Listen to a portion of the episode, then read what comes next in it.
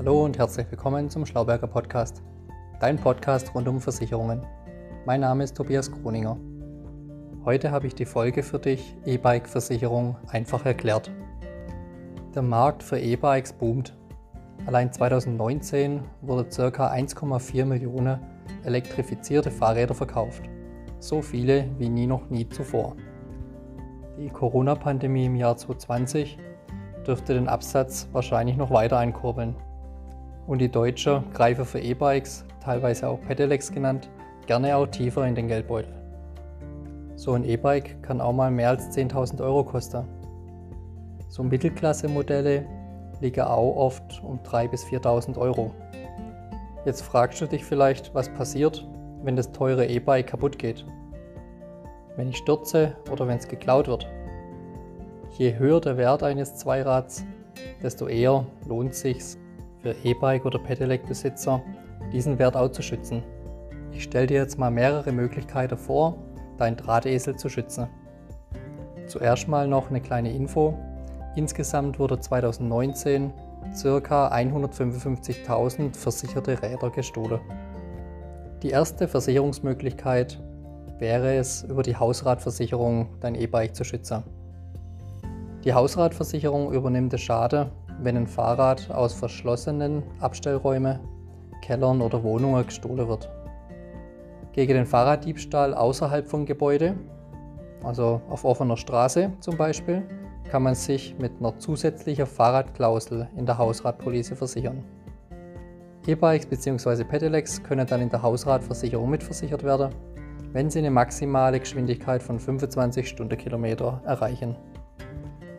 Wenn die Fahrradklausel mit eingeschlossen ist, hat es den Vorteil, dass wenn das Fahrrad durch ein verkehrsübliches Schloss gesichert wurde und es geklaut wurde, dass der Schade versichert ist. Die Hausratversicherung zahlt daraufhin den Neuwert, also den Betrag des Preises bei heutiger Beschaffung. Natürlich muss man beachten, ob im Versicherungsvertrag Selbstbeteiligungen und Entschädigungsgrenzen vereinbart sind. Man muss auch aufpassen bei älteren Verträgen.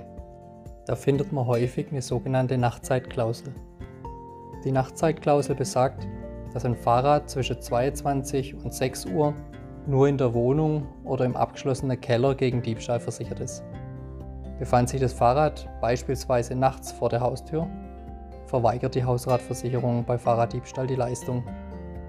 Also prüf bitte mal deine Versicherungsbedingungen, ob hier die Nachtzeitklausel vereinbart ist. Aufpassen musst du bei Speed Pedelecs, Kurzform S-Pedelec. Die haben eine höhere Motorleistung und werden bis zu 45 km/h schnell. Wie auch für Mofas und Mopeds ist für S-Pedelecs gesetzlich eine Kfz-Haftpflichtversicherung vorgeschrieben. Mit einer Kaskoversicherung sind die auch bei einem Diebstahl geschützt.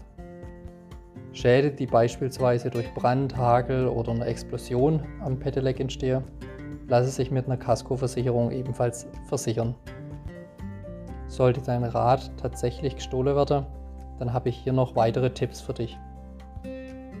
Bitte heb deine Rechnung über den Fahrradkauf immer auf.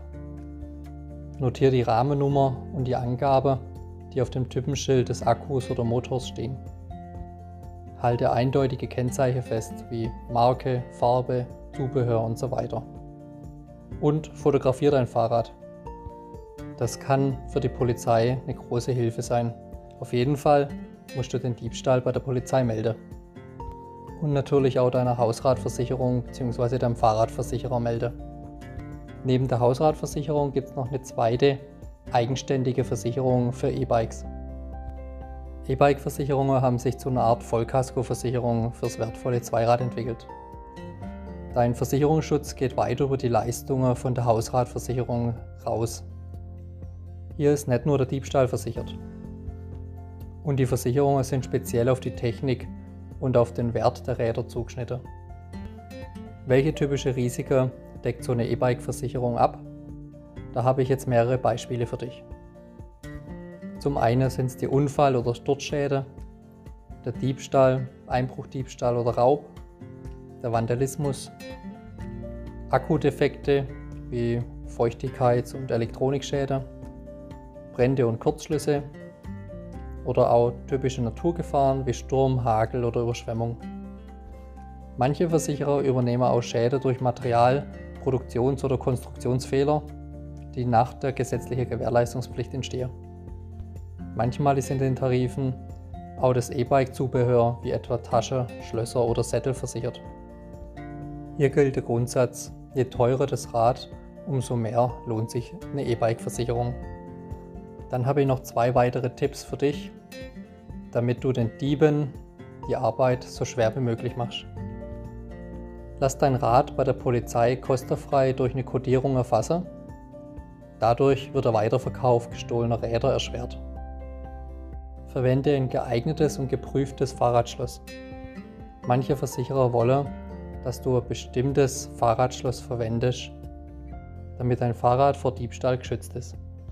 Und die dritte Versicherungsmöglichkeit ist der Schutzbrief, also die Pannehilfe fürs E-Bike. Die Versicherungskunde kenne den Schutzbrief bislang vom Auto. Zusätzlich zur Kfz-Versicherung können Autofahrer einen Schutzbrief für ihren Wagen abschließen der denen zum Beispiel bei Panne weiterhilft.